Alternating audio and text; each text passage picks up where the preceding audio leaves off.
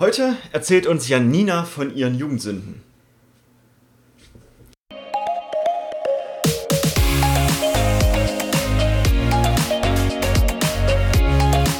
Hallo und herzlich willkommen beim Snipcast.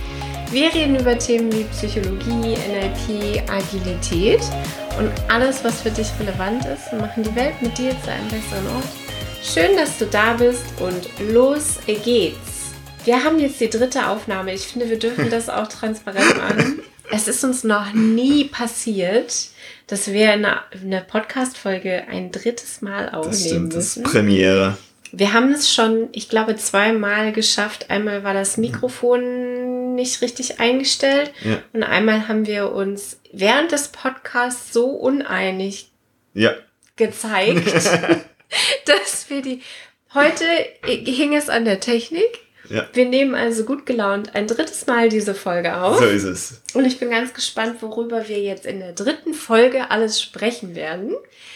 Meine Jugendsünde vorweg. Ich habe als Jugendliche und als Studentin gearbeitet für ein Unternehmen im Multi-Projektmanagement. Ich wollte herausfinden in der freien Wirtschaft, was für Jobs gibt es da und was macht man da und was ist so ein Arbeitsalltag. Und da fand ich so ein Praktikum und dann anschließend so eine Werkstudententätigkeit ganz gut und habe eben im Multi-Projektmanagement gearbeitet.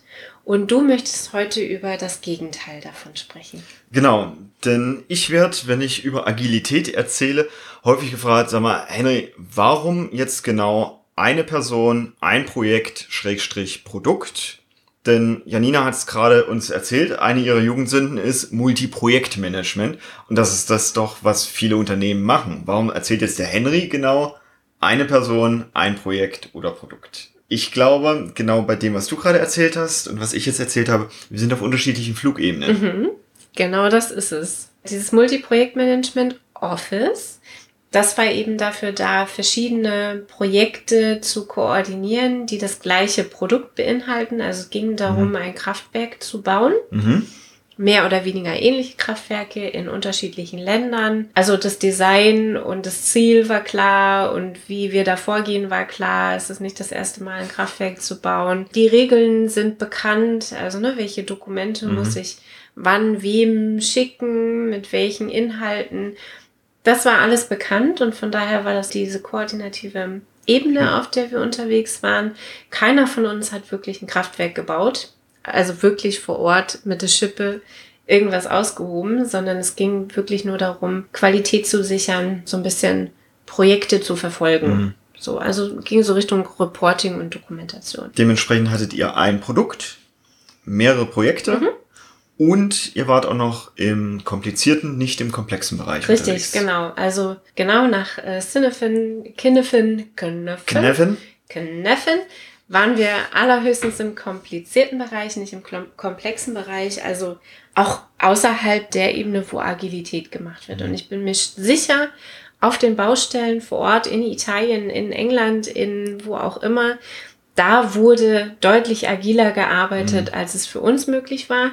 Aber klar, dass der Bauarbeiter in England nicht dieselbe Bodenplatte gegossen, also die, derselbe Arbeiter nicht die Bodenplatte gleichzeitig gegossen hat in England und in Italien. Und genau da wird es aber deutlich, warum das Unsinn wäre. Ja, also allein die Reisezeit. Ja, genau, aber genau das machen wir ja häufig in Projekten oder in der Richtig. Produktentwicklung. Dass wir dann eben die Menschen rausreißen aus ihrer Tätigkeit. Und das kann auch nur die Frage einer Kollegin sein, während der Arbeit. Ich schreibe gerade an irgendeinem Dokument, irgendeiner E-Mail und so zu einem Produkt, werde rausgerissen mit einer Frage an zu einem anderen Produkt.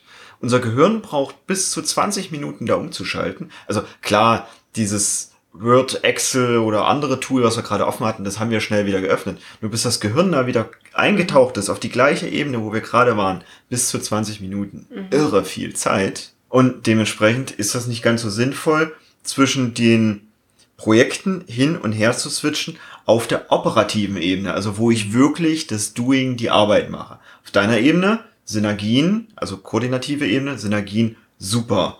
Budget umverteilen, Ressourcen vielleicht sogar umverteilen, je nachdem, wie es die Projekte gerade brauchen. Und das kennt ja auch jeder von uns aus so Deep Work Phasen, wo man wirklich sich so festgebissen hat an einem Thema, in einem, also wirklich in einem Aspekt Ja.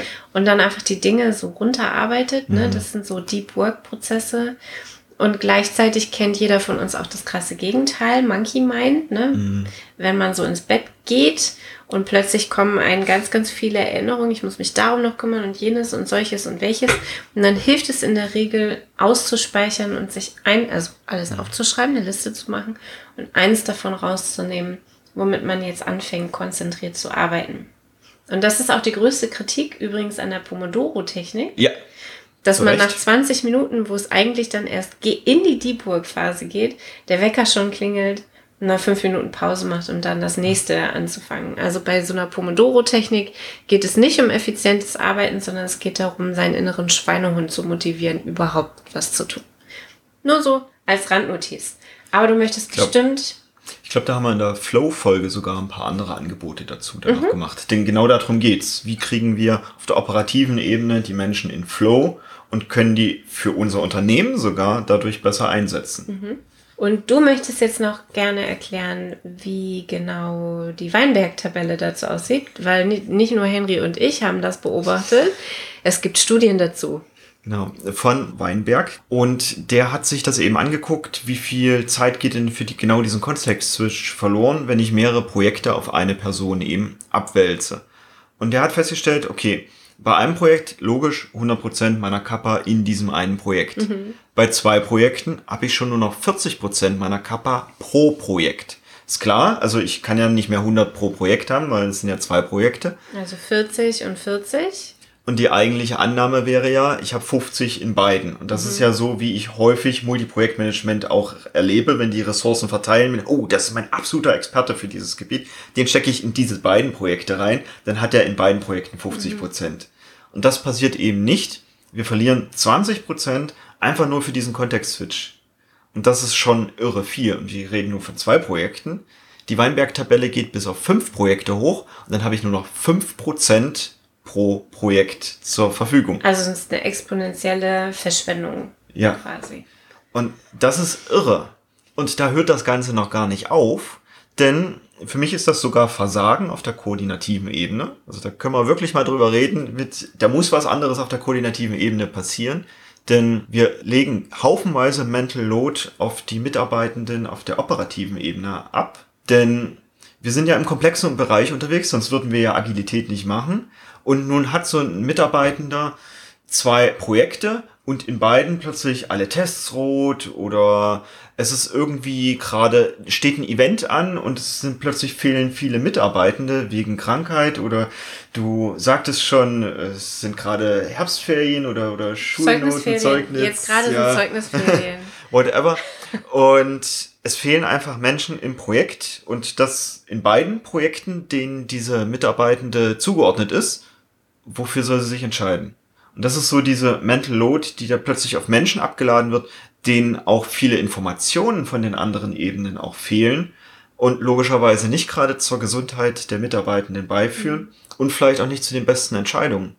Und warum soll ich mich überhaupt als Fachexperte auf der operativen Ebene damit beschäftigen, welches der beiden Projekte, denen ich zugeordnet bin, gerade wichtiger ist? Ich sollte doch eher meine Fachtätigkeit tun, wie zum Beispiel die Bodenplatte gießen. Ich sollte nicht entscheiden, wenn es jetzt Welches zu, Material? ja Oder, oder, welche oder, Größe?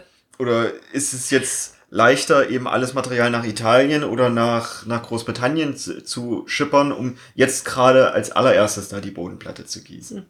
Und das Ganze gibt es zusätzlich nochmal als Hafenmeister-Paradox, ich glaube Paradox oder Problem, wo es eben darum geht, Schiffe, die in so einen Hafen einzulaufen, die eben zu löschen. Löschen bedeutet eben mit einem Kran die Waren, die da drauf sind, eben runterzuholen. Und es sind nicht genug Kräne für die Anzahl der Schiffe, die gerade gelöscht werden wollen, da.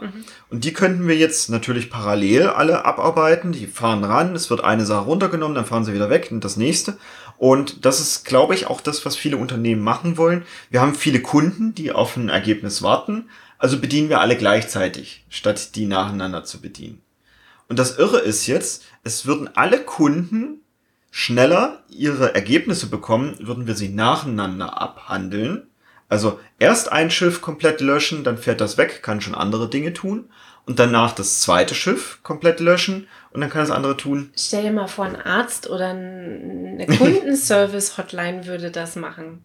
Nach dem Motto, hallo, hier ist Ihre Kundenservice-Mitarbeiterin, bitte warten Sie einen Moment. Und dann landet man in der Warteschleife, während sie den nächsten äh, Kunden dran nimmt nur um dann wieder zurückzukehren, um zu sagen, hallo, was kann ich denn für Sie tun? Dann erklärt man das Problem und sie switcht zum nächsten und hört sich da das nächste Problem an, bevor sie überhaupt mein Problem gelöst haben könnte. Wobei du es gerade ansprichst, ich war auch schon bei so einem Arzt, wo es dann mehrere Wartezimmer gab und dann entsprechend durchgegangen wurde. Dann wurde dann da halt eben angeordnet, hier muss noch Folgendes gemacht werden. Dann wurde dafür erstmal noch eine andere Helferin, die das durchgeführt hat, dann zum nächsten.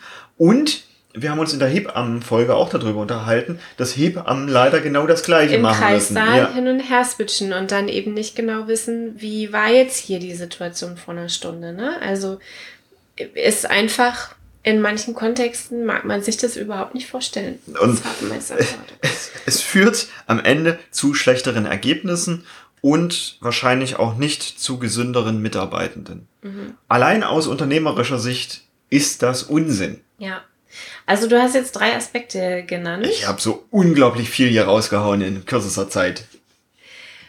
So eine Entscheidung, Dinge sequenziell ab. Also ein Produkt, ein Mitarbeitender, ein Mitarbeitende pro Produkt. Das machst du nicht für uns, also für Henry und mich, sondern das machst du aus ganz einfachen Gründen. Erstens, Verschwendung vermeiden oder reduzieren zumindest. Das heißt, nach Weinberg-Tabelle Ne? Bei zwei Projekten ist schon 20 Prozent wirklich verschwendete Zeit dabei. Mhm. Bei drei Projekten ist es noch mehr und also bei fünf Projekten sind es 95 Prozent Verschwendung. Das ist einfach eine wirtschaftliche Entscheidung zu sagen, ich mache pro Mitarbeitenden ein Produkt und nicht pro Mitarbeitenden fünf Produkte.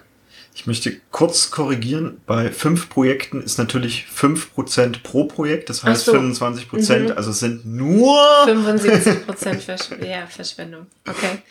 Der zweite Aspekt auch ein wirtschaftlicher Aspekt. Auch das wieder machst du nicht für Henry und mich, sondern wenn dein Anliegen ist, beste Entscheidungen zu treffen, die besten Entscheidungen für das Unternehmen, für das Produkt und für den Kunden, dann ist es unfair im Sinne von Selbstorganisation, Menschen Dinge entscheiden zu lassen, einfach weil sie in dieser Notfallsituation mhm. im Projekt sind, die sie gar nicht entscheiden können, weil einfach die Wissenslage dazu nicht mhm. da ist. Ne? Du, dieses Beispiel mit dem Bauarbeitenden, der in Italien und in England eine Bodenplatte gießen soll, das ist einfach unfair, dem ja. diese Entscheidung aufzubürden.